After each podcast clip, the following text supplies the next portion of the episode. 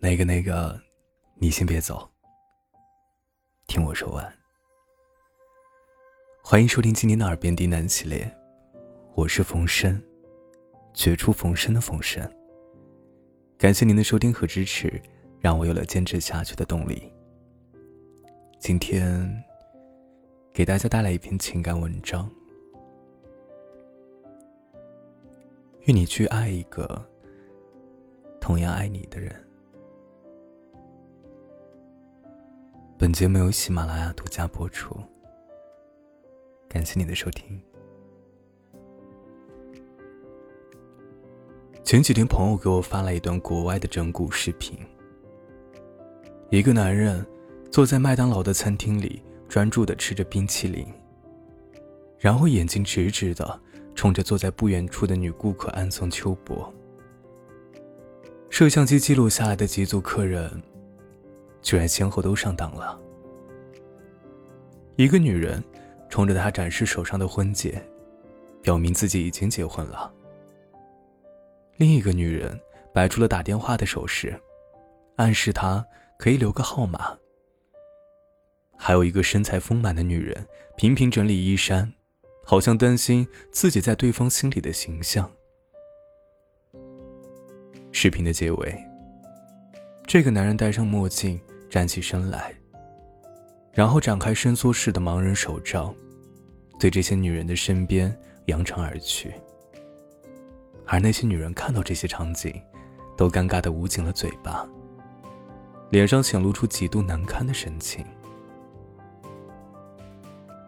这段整蛊视频的确非常好笑，但是笑过之后啊，却让人生出一点点莫名的难过。生活里有多少这样的例子？啊？他明明不喜欢你，可你还是选择一个人站在原地苦苦痴恋。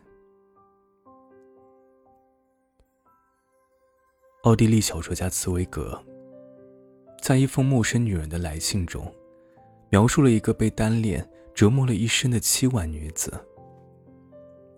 故事里的女主角，父亲早逝。生活窘迫，和母亲相依为命。直到她十三岁的时候，自己的生活才发生逆转。因为父亲搬来了一位英俊的作家。这个女孩原本成绩不是特别理想，后来啊，却跃升到第一名，甚至每天读书读到深夜，还花时间去练钢琴。他想当然的认为，这位作家是喜欢读书的，也是喜欢音乐的，也可能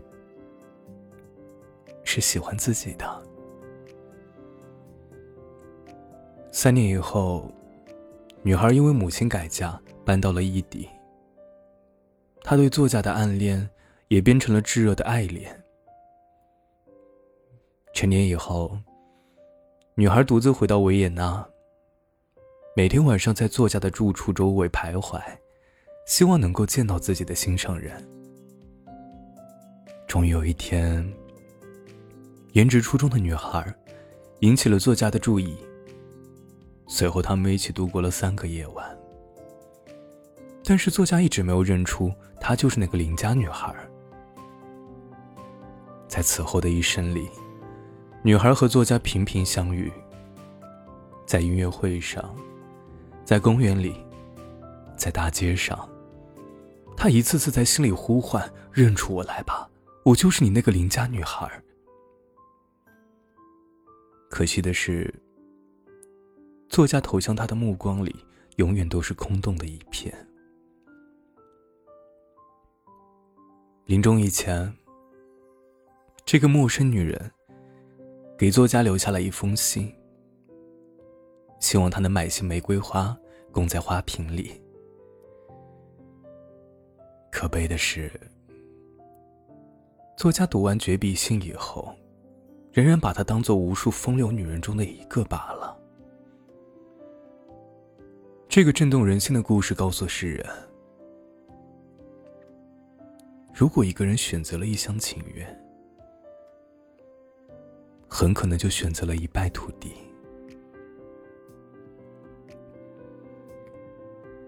可是选择一厢情愿的人，却不止一个。一九九四年，十六岁的杨丽娟突然梦到明星刘德华。从此以后，她不上学、不工作、也不交朋友，走上了一条痴恋明星的绝望之路。三年以后，杨丽娟参加了一个香港旅游团，可人到了香港。却未能如愿见到心中的偶像。又过了几年，刘德华在兰州拍《天下无贼》，杨丽娟得知以后，整天站在自家的楼顶守望偶像，却依然未能如愿。而他的父母，为了能让女儿实现心愿，选择卖掉家里的房子，然后一家人租房住。他的父亲甚至卖肾筹钱。希望帮助女儿见到刘德华。十几年以后，杨丽娟的痴迷之路终于因为父亲跳海自杀宣告终止。这时候，她才如梦初醒，而她自己的家人却已经付出了惨痛的代价。杨丽娟反思了很久以后，她说。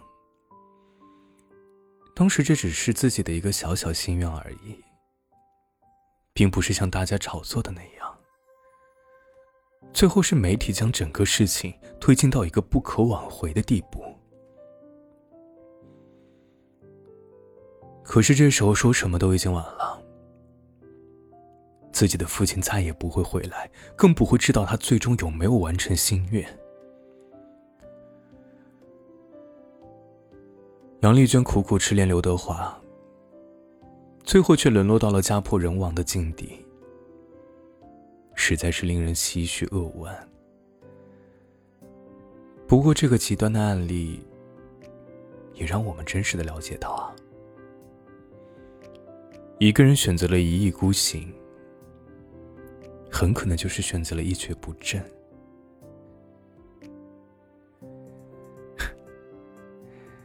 感情的世界里就是这么奇怪，有些人明明不爱你，却非要和你兜圈子捉迷藏；更可悲的是，有些人明明心里清楚这一点，却心甘情愿痴恋沉迷。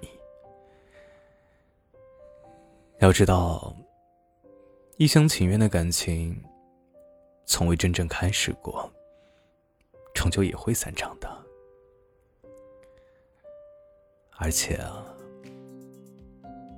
即便回忆起来，也没有多少美好，只有无边无际的苦楚和懊悔。真正的感情是两情相悦，是你看到他眼里时的专注，是他看到你时眼里的柔情。当你们四目相对，才能迸发出炽热的真诚。如果你还是分辨不清，什么才是真正的感情？就请记住王小波写给李银河的那句情话吧。一想到你，我这张丑脸上就泛起微笑。